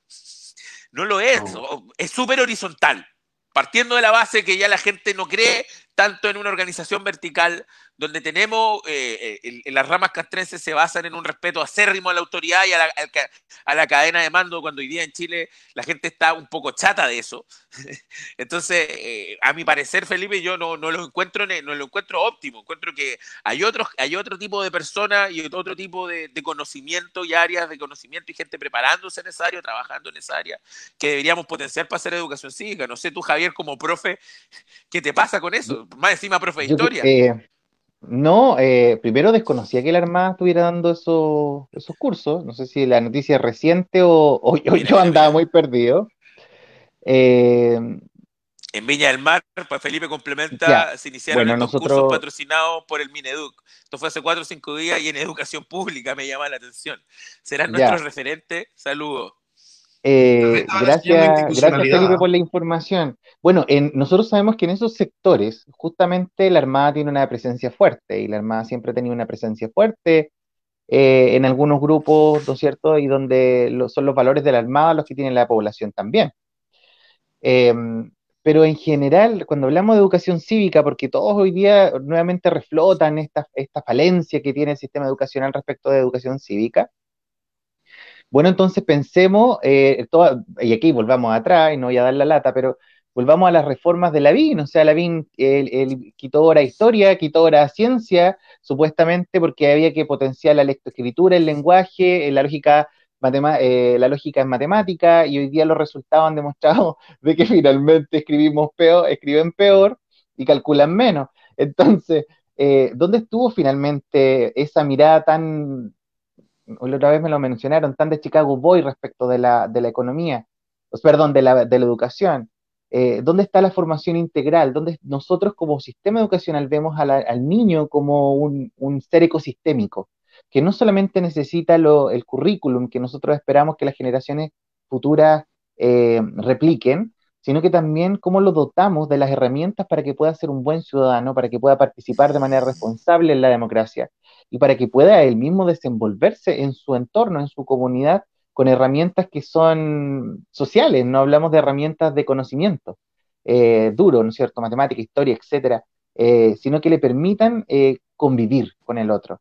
Y en ese sentido, eh, el ministerio luego, hace como dos años, se dio, eh, se dio cuenta de que había una falencia respecto de eso y crearon los otros indicadores de desarrollo que los colegios rápidamente los armaron porque se lo, como tipo, a la Chilean Way, ¿no es cierto? Te los piden en marzo, los tienes que tener listo en abril, no hubo tiempo de dar una vuelta, de, no sé, de masticar la información o que los colegios transversalmente pudieran planificar esto, sino que tenía que estar, como siempre, en un papel, ¿no es cierto?, para que cuando te fueran a fiscalizar supieran que estaba ahí. Pero ¿cuál fue la bajada que tuvo? Muy poca y muy pobre. En algunos colegios mejores que otras, pero nosotros finalmente si queremos darle el realce a la educación cívica como corresponde, utilizando, como bien dice Lucas, profesionales, o sea, no, tiene que ser exclusivamente un profesor, perfectamente esto lo puede hacer un dirigente COSOC o un dirigente vecinal, que son los que están más empoderados respecto al sistema, eh, tenemos que sí darle el tiempo suficiente para que esto se asimile. O sea, nuevamente, si ya hagamos un plan de formación ciudadana, ¿y cómo lo vamos a hacer? No, 15 eh, minutos diarios. No, es una burla. Son, nuevamente, es lo, visible, pero lo poco lo hable, que lamentablemente ha sido el juego que ha tenido el ministerio en los últimos cinco años. El, Brian, no sé si quiere agregar algo. Yo creo no, estoy de acuerdo. Es que hay una pregunta muy buena en el chat que hizo Erika Pérez. ¿Cuál? ¿La, de los diputados? Esa, sí. es importante abordarla, es constitucional. que, eh, es bien interesante. Eh, em, bueno, Javier, estamos un poquito pasados, espero que no te molestes, no solemos pasar. No, no, perdón. no, no, eh, perdón, nosotros aquí, bueno, Erika dice, la existencia de la cantidad de diputados es exageradamente grande. Es una vergüenza, debería ser uno por región, con esos sueldos mejoraría muchas las cosas de este país. yo creo que esta discusión uno, uno lo tiene harto. Hartas personas eh, siempre critican a la, excesiva cantidad de representantes, pero hay otros que dicen que si queremos tener eh, más poder o más representatividad deberíamos tener más incluso. Eh, cuando uno mira la reforma electoral del sistema binominal, yo en mi año universitario estudié hartos sistemas electorales, a mí me pareció francamente una vergüenza que la respuesta para mejorar la, la representatividad haya sido ampliar eh, los cupos, eh, y no porque teóricamente no daba, porque sí, sí daba, eh, sino porque creo que no se lo habían ganado. Creo que podían haber generado mayor representatividad sin aumentar los cupos. Estaban las fórmulas matemáticas para hacerlo. Tenían que redistritar de una forma que no era tan conveniente para ellos, ciertamente, pero tú podías haber aumentado la representatividad que tenías con el sistema binominal si redistritabas de mejor manera, pero aumentaron. Aumentaron de 120 a 155. Eh, y también los senadores aumentaron, aumentaron no tanto, pero igual aumentaron, aumentaron en cinco. Eh, y, a mi juicio, eh, ciertamente el, problema de eso es que cuando uno trabaja en una empresa y quiere contratar un cargo, te dice justifícamelo, demuéstramelo. En el mundo privado nadie te va a contratar un cargo más porque por la, por la buena onda o porque va a sonar bonito. Tiene que haber una razón de ser y, también no le van a dar un sueldo exacerbante si esa persona no se merece ese sueldo. Ahí el mundo privado es mucho más chacal que el mundo público. Eh, en cambio, en el mundo público, de repente, eh, tenemos unas personas que están haciendo un rol fundamental. El poder legislativo es fundamental para que funcionen las sociedades. Sin embargo, con una aprobación ciudadana tan baja, que si tú le dices a las personas, oye, ¿quieren más diputados? Lo que menos quieren es más diputados. Lo que menos quieren es, más diputados, lo que menos quieren es más cargos públicos, lo que ha costado vender la elección de gobernador regional por eso mismo. Que a mí me parecía una aberración que tuviéramos a la máxima autoridad nacional, regional elegido a dedo, como, como, como, como que me, produce cringe, me, da rabia. Eh, pero sin embargo, igual entiendo un poco de dónde vienen las personas cuando uno dice, oye, ahora vamos a votar por gobernador regional, en una lógica donde a mí siempre me toca explicar harto el proceso a personas que no necesariamente están muy informadas al respecto y dicen, ¿y otro cargo más? Y, dentro, y tiene dentro de todo razón, ¿y cuánto va a ganar? ¿Cachai? Y, ese es el punto, la, crítica, la, como, ¿dónde comenzó a desmoronarse todo este, e, este mundo político? Porque esta crítica tan fuerte y generalizada que existe hoy no existía hace 20 o 15 años atrás. Y comenzó a, Cuando se empezó a profundizar, cuando las cámaras comenzaron a aumentarse los sueldos indiscriminadamente, siendo que nunca habían establecido una política de crecimiento en base a la inflación del sueldo mínimo. de hecho, tenemos un sueldo mínimo totalmente desfasado de la realidad chilena, que es algo que debe regular el Congreso, y que no lo hicieron. Y ahí comenzó el descontento. En ese sentido, y, de hecho tú lo puedes leer, literalmente hay dos, tres personas que han comentado y se lo puedes preguntar a cualquier persona, el origen del descontento con, la, con el poder político surge en el sueldo excesivo. Es un asunto económico de origen. Y Mira lo que dice Fernando en el chat, dice eso mismo. De hecho. ¿Cómo puedes encontrar gente honesta que en el Estado no puede, no puede tener más diputados, que se bajen el sueldo al mínimo y veamos cuántos realmente se quedan por vocación? Exacto. Fíjate que hace el año pasado, más o menos en agosto, hice un estudio de toda la OCDE, de la cantidad de representantes que tenían indistintamente el sistema. Y nosotros, en Chile, somos uno de los países, creo que somos el cuarto de atrás para adelante, eh, que tenemos eh, una menor cantidad de representantes por una, por una población gigantesca. Si no me equivoco, en Chile, mm. no recuerdo la cifra, pero eran un parlamentario, esto entre senador y diputado, por cada 96 mil personas. El promedio OCDE es un representante por cada 70.000, por ahí anda, yo tengo el Excel guardado. Y los mejores países, los que tienen eh, mejor prestigio político, mayores niveles de representatividad, eh, bordean entre los 25.000 y los 36.000 representados por cada representante. O sea, indica de que tienen más parlamentarios pero al mismo tiempo los sueldos son considerablemente más bajos. O sea, nosotros estamos en la cúspide de los sueldos más caros de la OCDE. Nuestros políticos salen caros. Y no solamente salen caros sus sueldos, sino que salen caros todos los beneficios que tienen en el sentido de poder contratar asesores a cargo del Estado, etcétera, etcétera. Y en esa Millones de pesos en celulares, millones de pesos en celulares. 14 palos en celulares. 14 palos mensuales. En celulares.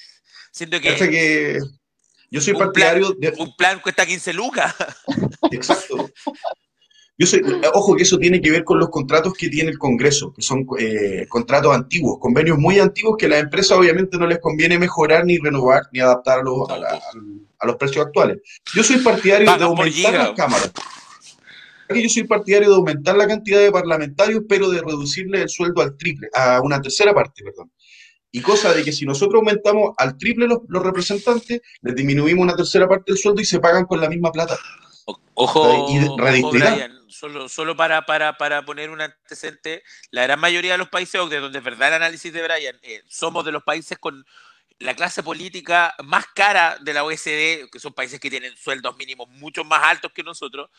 Curioso, la gran parte de los países OECD, sobre todo los más serios, y las, las democracias serias del mundo, uno, tienen una ley donde el sueldo de los cargos públicos está directamente relacionado con el sueldo mínimo. Un cargo público de cierto grado no puede ser más de X sueldos mínimos. Y así lo tienen países como Finlandia, así lo tienen países como Dinamarca, así lo tienen países como Noruega. Eh, y, de hecho, siempre que yo digo, yo digo en clase esto, mi alumno siempre dice, ay, sí que van a subir el sueldo mínimo, profe. Eh, Toda la razón genera, genera distancia, po. Genera, genera distancia. Em, yo me recordaba el caso de, em, uy, no me puedo acordar el nombre, pero este caballero que era dirigente de los pescadores Magallanes, que llegó también al... Fuente, ¿no? Eh, Iván Fuente, sí, sí. ¿Sí? Fuente, sí, era el que llegó con la parquita azul y una mochila llena de esperanza. Eh, exacto. Y, llegó, ¿no es cierto? Eh, y yo sé que yo tenía fe en el caballero. Yo dije, aquí vamos a tener una persona que viene desde la base, que conoce era el héroe de la película de Kramer, era el héroe de la película de Kramer. Exacto, pero resulta que cuando tú pasas de tener un sueldo mínimo, ¿no es cierto?, a tener eh, la dieta de un parlamentario, inmediatamente te distancia. Eh, empiezas a pensar de otra forma, empiezas a, actuar de otra forma. Y, fue yo creo que lo que le costó caro a ese, a ese caballero, que finalmente fue una pasada nomás por el, por el Parlamento y volvió donde estaba. Pero hay otros que les gusta perpetuar ese sistema de vida, les gusta perpetuar ese modelo de vida y han hecho de la política una profesión. Y yo creo que la, política es una vocación, no es una profesión. Es como ser, eh, si tú quieres, no sé, estudiar pedagogía, yo imagino que estás estudiando pedagogía por profesión y no por ocasión. Entonces, yo creo que si nosotros empezamos a tener buenos representantes, a elegir bien, eh, lamentablemente los partidos nos entregan un buffet y, de ese buffet tenemos que eh, electoralmente eh, elegir lo que ellos nos den, porque tampoco hay espacio para buscar otro tipo de representación. Em, claramente tiene que cambiar y como decías tú, Lucas, no solamente nos cuestan caro respecto del financiamiento de un parlamentario, sino que también nos cuestan caro respecto de las decisiones que ellos toman. O sea, quien me, quien me diga que la ley de estacionamiento es buena, o sea, era mejor no tenerla. y, así, y así otras. Entonces, por último, si, si hicieran su, trabajo como correspondiera, si realmente velaran por nosotros a través de buenas leyes y no necesariamente ellos, eh, porque básicamente ellos deciden lo que es mejor para nosotros, pero nunca nos preguntan si nosotros queremos eso o no. Eh, y si y ellos tuvieran un desempeño mucho más eficiente, por no utilizar eh, eh, términos moralistas, tal vez se podría justificar, pero claramente no. no el valor versus el servicio que están entregando, claramente como para el ticket de cambio, ¿dónde está? Por eso yo creo que el referéndum revocatorio es, es, importante. Yo creo que es importante que nosotros también podamos revocar el mandato de aquella autoridad que no nos está representando, que se vio inmersa en casos de, corrupción o que está inmersa en casos de vulneración de derechos, ya sea de mujeres o de... O en casos civiles, en cualquier caso. si el fuero parlamentario es lo más medieval que hay. Referéndum revocatorio, coma y elecciones complementarias, porque hoy día que pasa, el cargo le queda a las manos de los partidos políticos. Si no, pregunten el ex distrito de Biobío, eh, circunscripción de Biobío Cordillera, Biobío Cordillera, Víctor Pérez se fue, se fue, se fue a jugar a ser ministro del Interior porque era como un pago a su trayectoria política y, con, y tan trascendente como la trayectoria de Víctor Pérez fue su duración como ministro del Interior eh, y dejó con un, y, dejó a la UDI dueña de elegir el cupo de, de quién lo iba a reemplazar y de la vereda al frente, eh, el, la persona que ya conversamos en este programa, el señor Arboe, decidió ser útil. eh, y, primera, oye, por primera vez su día decidió ser útil y, salió a ser constituyente, eh, eh, dejando también el cupo. Y para la gente de Vivo Vivo Cordillera hoy día, y sobre todo, eh, eso, que, hoy día también están un poco jugando con Ñuble, que todavía, todavía mientras que no hay una elección, no hay una, no hay una separación tan grande del cordón umbilical tienen senadores designados a dedo. Recuerdo, recuerdo cuando la ENA Bombada le, le, le, decía a la senadora designada. Entonces, eh, eh, ciertamente son ese tipo de, cosas lo que a la gente le molesta y además eh, me acuerdo, a propósito del concepto designado, nosotros sí tuvimos senadores designados a propósito de la constitución del 80 que fue cambiado la reforma del lago y eran ocho senadores más y adivinen qué pasó cuando llegó el momento de derogar a estos senadores, ¿qué se hacían con esas lucas? ¿Qué se hacían con esos sueldos que ganaban esos senadores? Los, los senadores tomaron la decisión de todos sus gastos operacionales y sueldos redistribuirlo entre todos. Sí, ¿Para qué se nos vamos a devolver al fisco si nos podemos subir nosotros nuestra calidad de trabajo parlamentario? Entonces, aumentaron sus ingresos a costa de, eh, haber derogado a estos senadores. Entonces, yo eh, aquí les quiero hacer una pequeña infidencia, ya estamos llegando al final, pero, pero que no, no, no, no quiero dejar de... Yo eh, hice mi práctica profesional en el Congreso Nacional y lo que hice Javier creo que es determinante es súper determinante porque es un lugar donde de la forma que tratan a los parlamentarios hacen que ellos se sientan otro tipo de ciudadanos. Les abren la puerta, le dicen honorable, le tienen que ceder casi el cubo en los ascensores cuando entran. Eh, es, como, mira, hay mal diputado. Eh, eh, les pasan un montón de cosas como para, para facilitar su trabajo, que entiendo que está bien, pero a estándares súper altos, con, con, todos los años cambiando computador, ¿cachai? Y que, que los hace vivir un día a día, tienen un sueldo líquido, que es realmente líquido, porque hay muchas cosas que vienen dentro de su gasto de representación y sus gastos de operación, que los hace no ser un chileno común y promedio, por definición. Por definición, cualquier persona que gane el sueldo de un parlamentario no me puede decir a mí, a lo menos que un chileno promedio. No, no, porque perdóname, el chileno promedio, el sueldo promedio en Chile es 500 mil pesos y cualquier persona que entiende algo de números va a decir tiranía del promedio. ¿Qué quiere decir eso? Quiere decir que ese sueldo de 500 mil pesos está tirado para arriba por esas grandes por personas que ganan 5, 7, 10, 20 millones. Y el, sueldo, la moda o el sueldo que más se repite en Chile está alrededor de los 400 mil pesos, entre 350 y 450 mil pesos. Ahí están la mayoría de los sueldos de Chile. Ahí es donde la mayor cantidad de personas ganan sueldo.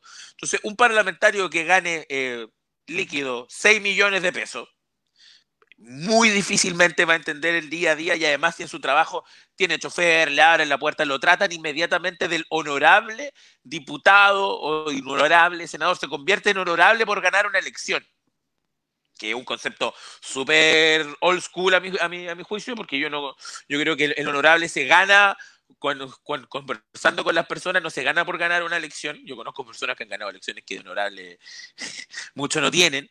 Entonces, eh, yo creo que sí genera esa merma de entrada, de, generar una brecha, y, lo que es curioso es que ellos nos tienen que representar, pero están representando una población que no se parece en nada a la vida que ellos viven. Nada. Oye, fíjate que hay, un caso. Oh, disculpa, Javier, adelante, por favor. Perdón, es que por eso, Lucas, yo creo que esta es la oportunidad y nosotros también tenemos que tener la conciencia de entender que una persona que no vive como nosotros, que no se va a pensionar como nosotros, que finalmente mm. no gana los sueldos, no conoce la realidad que nosotros conocemos.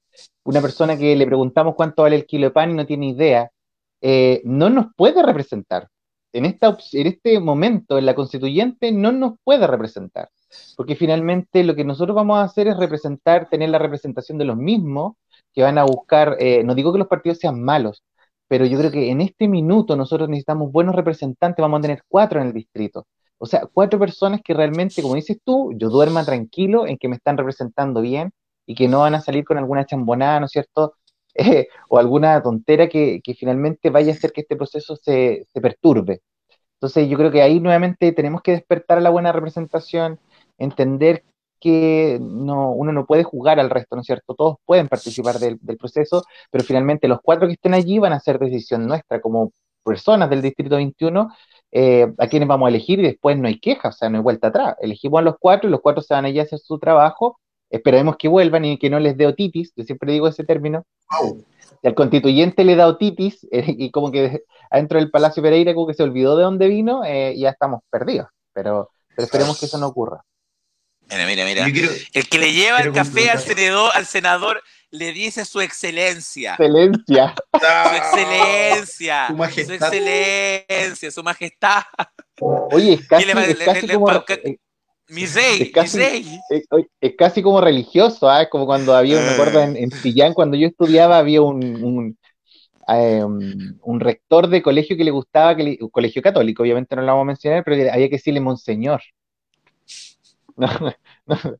Si tú le decías caballero, no, monseñor. Era como que el, título ya te. Bueno, el, yo, yo ya eh, vamos al minuto 20, eh, quiero ya empezar a, cerrar, pero, pero solamente antes dar la última pincelada.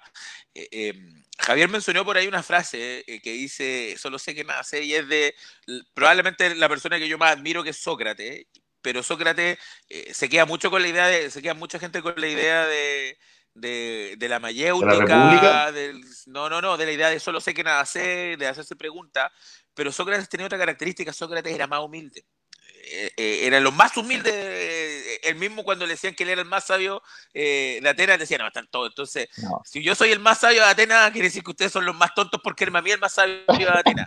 él, jamás se creyó el cuento del rockstar, ni que era, y de hecho lo que él apuntaba con el dedo eran todos los gallos que son hoy día considerados los presocráticos, que eran los que decían, no, yo lo sé todo, yo soy aquí el iluminado, y creo que eh, es falta de humildad también lo que nos lleva muchas veces a nuestros políticos a estar donde están hoy día.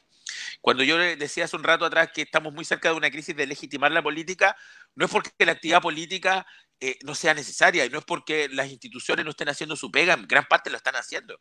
Es por ciertas figuras que dirigen las instituciones. Nuestra crisis política no es de instituciones, es de personas que generan estos hoyos en las instituciones, que no permiten que las instituciones evolucionen y muchas de esas veces es por falta de humildad.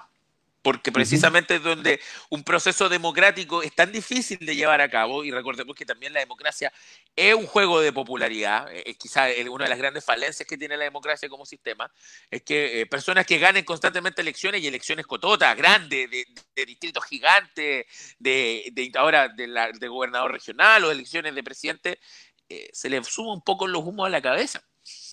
Eh, y, más con todo lo que hablábamos después. Después llega a un lugar donde lo tratan de su ilustrísimo, honestísimo, maestro supremo. Querido líder. Oye, tenemos que pagar, tenemos, tenemos que pagar como en Roma, ¿no es cierto? Al esclavo que les ponga la corona y les diga en el oído, oye, eres humano. Claro, claro. a, ver si, a ver si con una de esas aterrizan. Yo creo que sería una buena inversión para es que, es que, eh, eso es quizás es la elección más dura que uno le puede dar a, las personas que se sienten, no solo políticos, porque hay el gran orden de cosas, hay gente que se siente ciudadano de una categoría A, y el resto de nosotros somos ciudadanos de categoría B, incluso algunos dicen, ay, hay algunos ciudadanos de categoría C, y, son así de, de, clasista y todo eso, decirle que eh, para, para, para gran eh, tristeza de ellos, lo único que van a poder ser en su vida es ser seres humanos. Nunca van a poder ser deidades, dioses, excelencia, y por mucho que alguien les diga o lo envista de y los trate de subir en pedestales, van a seguir siendo seres humanos con los errores que cometemos los seres humanos, con los problemas de los seres humanos. Y además eh, hay una cosa que tú dijiste, Javier, eh, donde yo le agregaría un elemento. La política puede ser una profesión, pero siempre y cuando sea una profesión como cualquier otra. No cuando sea, o sea, entiendo que tiene que haber vocación para que una persona, y a mi juicio yo no, prefiero los políticos de vocación que los políticos sin vocación, porque ahí es donde empiezan a pasar la corrupción y todo eso. Pero la actividad política, una persona tiene que poder vivir de la política como una persona puede vivir de hacer clases, como una persona puede hacer, pero no, no, no se va a hacer rico con la política. No, porque ahí te cambia el foco de por qué uno tiene que entrar en la política. Es una pega más como todas las otras cientos de pegas que pasan en Chile. El problema es que le hemos dado incentivos para que sea una pega donde nadie quiere soltar la teta al final. Claro, esto es lo, lo más colonial que todavía nos queda. Bueno, estimados y eh, estimado Brian, estimado Javier, yo me gusta cerrar siempre con algunos minutitos, así que eh, para que cierren algunas ideas, decir algo que les haya, que no, que no, pudieron decir el programa, tómense su tiempo, ya, ya estamos pasados, así que no, no hay apuro. Sí, ya estamos entretenido, entretenido. Sí, ya estuvo muy entretenido, así que eh, Brian, por favor, partamos contigo, para después que Javier dé sus palabras de cierre. Yo quiero simplemente, antes de dar mi, ya costumbrosa frase, quiero mencionar una, una idea de un, de un, fenómeno que sucede en Irlanda, en el Senado irlandés. Bueno, Irlanda de hecho tiene un representante por cada 28.000 irlandeses en, entre la Cámara Baja y la Cámara Alta. La Cámara Baja se elige con un sistema proporcional donde a ti te entregan muchos votos que tú los puedes distribuir entre varios candidatos o destinárselo a uno solo. Eh, para que quede mejor representada tu diversidad de ideas que conviven dentro de lo que somos las personas. Pero el Senado irlandés, el Senat Éireann, ese se elige de una forma muy particular. El jefe de, eh, ellos son 60 senadores.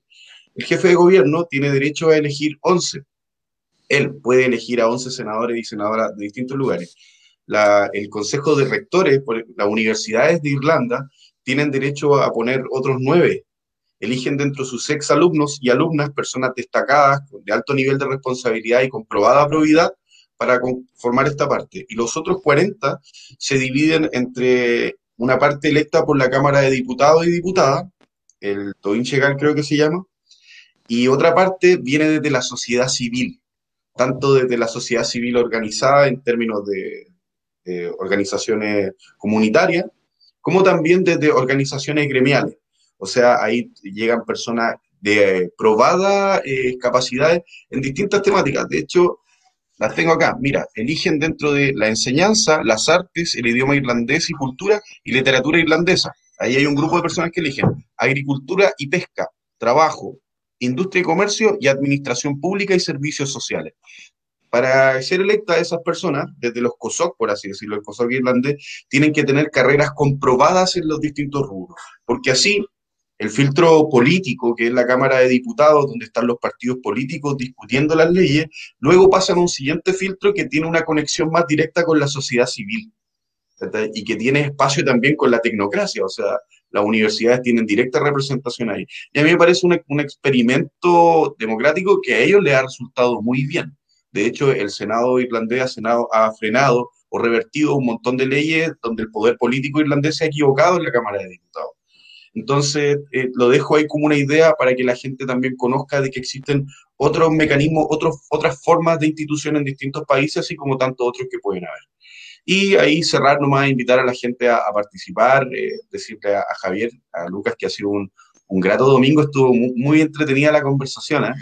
Y perdón también porque de repente se me salieron un par de garabatos, no puedo contener, yo soy francés. no, mentira. De, pronto se me sale... voy, a, voy a mandarme a pedir una máquina de, hacer el pitito, así para el pip, cuando lo claro. Una enroladora. Bueno, y el tema es invitar a la gente que participe, siempre incentivarla a que participe. Vamos a votar, infórmense. Como dice la doctora Polo, eh, respete para que lo respeten, edúquese lo que más pueda y que la democracia nos ampare. Y más poder y que la democracia nos ampare. No, no puedo terminar un programa sin escuchar la frase de que la democracia nos ampare. Por favor, eh, Javier, eh, agradecerte. primero, que todo, agradecerte por estar acá y, un gusto haber tenido esta conversación. Ahora sí, tus palabras de, de no, micrófono abierto. Eh, no, gracias a ustedes dos, gracias a Lucas, gracias a Brian. Eh, escuchaba siempre el programa, eh, aprendí mucho del programa. Nunca pensé estar en el programa, pero bueno. Los sueños se hacen realidad, los sueños se hacen realidad. pero, pero no, agradecerles la oportunidad, agradecerles la conversación tan amena, y yo creo que si a Brian se les escaparon algunos garabatillos por ahí fue porque se generó como esa confianza de, de como que estuviéramos en el living, creo yo. Así que es súper agradable, de repente uno va a como estructurado, ¿no es cierto? Y no, eh, la idea es que nos conozcan como somos, ser como somos y demostrar que somos humanos, como bien decía Lucas, con nuestros defectos y con nuestras virtudes, y llamar a las personas a, votar. O sea, nuevamente no, espero que haya personas del Distrito 21, de nuestro amado Quasimodo, eh, observándonos y que confíen en nosotros. No, es difícil porque somos INN, literal, independientes no identificados, porque eh, somos personas nuevas en esto, pero también nosotros siempre vamos con este mensaje corto y preciso, o sea, eh, durante 30 años ha votado por partidos y que es legítimo, pero denos la oportunidad a las personas nuevas que queremos ir con honestidad, que queremos ser buenos representantes para nuestros distritos. Eh, denos la oportunidad, denos nueve meses para demostrar que podemos hacer algo diferente, que podemos lograr una buena constitución, que podemos dialogar, y que no, no, vamos a estar allí con, ¿no es cierto?, estos hados partidistas eh, guiando nuestra labor, sino que nuestra labor va a ser guiada por el bien común. Denos nueve meses. E, eso es lo que nosotros pedimos con el voto, la oportunidad de demostrar que se puede hacer algo diferente en nueve meses. Eso nada más. Muchas gracias, Luca y Brian, y encantado de estar aquí con ustedes hoy día. Muchas gracias, Javier. Y bueno, también agradecerle a Brian por, por, por, estar acá con, como ya casi todos los domingos, Brian, siempre eh, eh, poniendo la nota alta los domingos de la mañana. Agradecer a Javier, ciertamente fue una conversación eh, muy amena. Aparte, bueno, nosotros buscamos ese espíritu en el programa de, de, de para, hay demasiadas conversaciones estructuradas y tensas. Queríamos, siempre queremos ser un espacio distinto, aparte de un espacio que nos gusta a nosotros con Brian, porque este programa está financiado gracias a nosotros mismos, a Observa Bio Bio, que le agradecemos. Eh, y que también nosotros tenemos la tranquilidad de tener el respaldo de, un centro de estudio serio que nos, nos permite ahí, eh, eh, claro, ahí está el ojo, observa, yo, el que todo lo ve, eh, que nos permite poder hablar con cierta libertad y poder hacer un programa sin estructura eh, y sin los apremios muchas veces de, del mundo pagado o también del mundo privado. Bueno, ahí Brian te, dejan una pregunta, dice, ¿cuándo vamos a invitar a Carla Ceballos? La tienen la deja aquí Fernando Oye, pero la, tenemos agendado con ella para. Sí, tenemos agendado. viene, viene, eh, no sé si es el próximo o el subsiguiente, pero, pero sí, viene, viene, viene Carla, Carla Ceballos, Fernando. Así que esperamos contar contigo en ese, en ese programa y lo vamos a avisar debidamente por nuestras redes sociales. Eh, Fernando. Eh, agradecerle a las personas que nos siguieron el día de hoy, eh, a Fernando, a Felipe, también a, mis tías, eh, pues mi tía aquí que, que, nos manda un mensaje totalmente orgánico, no, no, no, no le dije que mandara este mensaje. dice muchas gracias por el programa, nos permite opinar y soñar con los cambios y después preguntan por Álvaro Ortiz, bueno, vamos a ver si podemos tener, eh, vamos a tratar de tenerlo a todos, pero sí hay que considerar que hacemos un esfuerzo dos veces a la semana y no, y no siempre las agendas de los candidatos pueden y tampoco nuestras agendas personales. Tratamos de conversar con todos y siempre las personas que quieran siempre van a estar más que bienvenidas a venir, agradecerle a Observa Bio, Bio y a Punto Informativo, que son las plataformas que nos permiten hacer este programa, que de los cuales nos, nos orgullecemos harto, que sea Más Poder para las Regiones agradecerle a Brian, darle mucho, mucho agradecimiento a Javier, desearle el mayor de los éxitos en la campaña, que a lo, que a lo, último, pero lo más duro, así que eh, a rendir las 300 lucas que dejó el Cervel para tu campaña. ánimo, ánimo, ánimo. ánimo no. Y, que la envíen luego, en realidad. Sí, claro que llegue. van a llegar el 12, van a llegar el, el depósito. Sí, lo está viendo ese funcionario del CERFEL que apretó mal el botón, por favor. Apriete bien el botón. Despídanlo. Despídanlo. No, pero que probablemente planta en el servicio público, para eso si no le sacáis un sumario, no. hay cómo sacarlo. Sí, probablemente va a tener, probablemente tiene 90 años, quizás ahí está el problema de por qué apretó mal, mal, el botón. Eh, claro, claro. Y bueno. Manuel Bulne. Llegó el gobierno de Blanco Encalada a trabajar al CERVEL. un clásico. Después de reírnos un rato del CERVEL, eh, que dentro de todo igual, yo prefiero CERVEL que al, Tribunal Calificador de Elecciones de Venezuela cualquier día. Eh, todo el rato, todo el rato. Todo el rato. Sí, gracias CERVEL, pero, pero pensemos en mejorar el sistema. Ya, ya, si ya no podemos seguir votando con librito y papelito. Si ya, no tiene que ser mañana voto electrónico, pero pero empecemos a ampliar la gama de, opciones, porque nosotros como programa, y con esto eh, cerrar, eh, creemos en la participación y de cara al proceso del 11 de abril entendemos que hay harto riesgo de que la participación eh, pase por variables que no tienen que ver con las ganas de participar. Y, que va a haber mm. gente que incluso va a estar en cuarentena, con COVID, o, con sospecha de COVID, eh, y sin sumar lo que conversamos en el programa el miércoles, que hay gente que está en distintas situaciones a las cuales no se le da acceso al voto.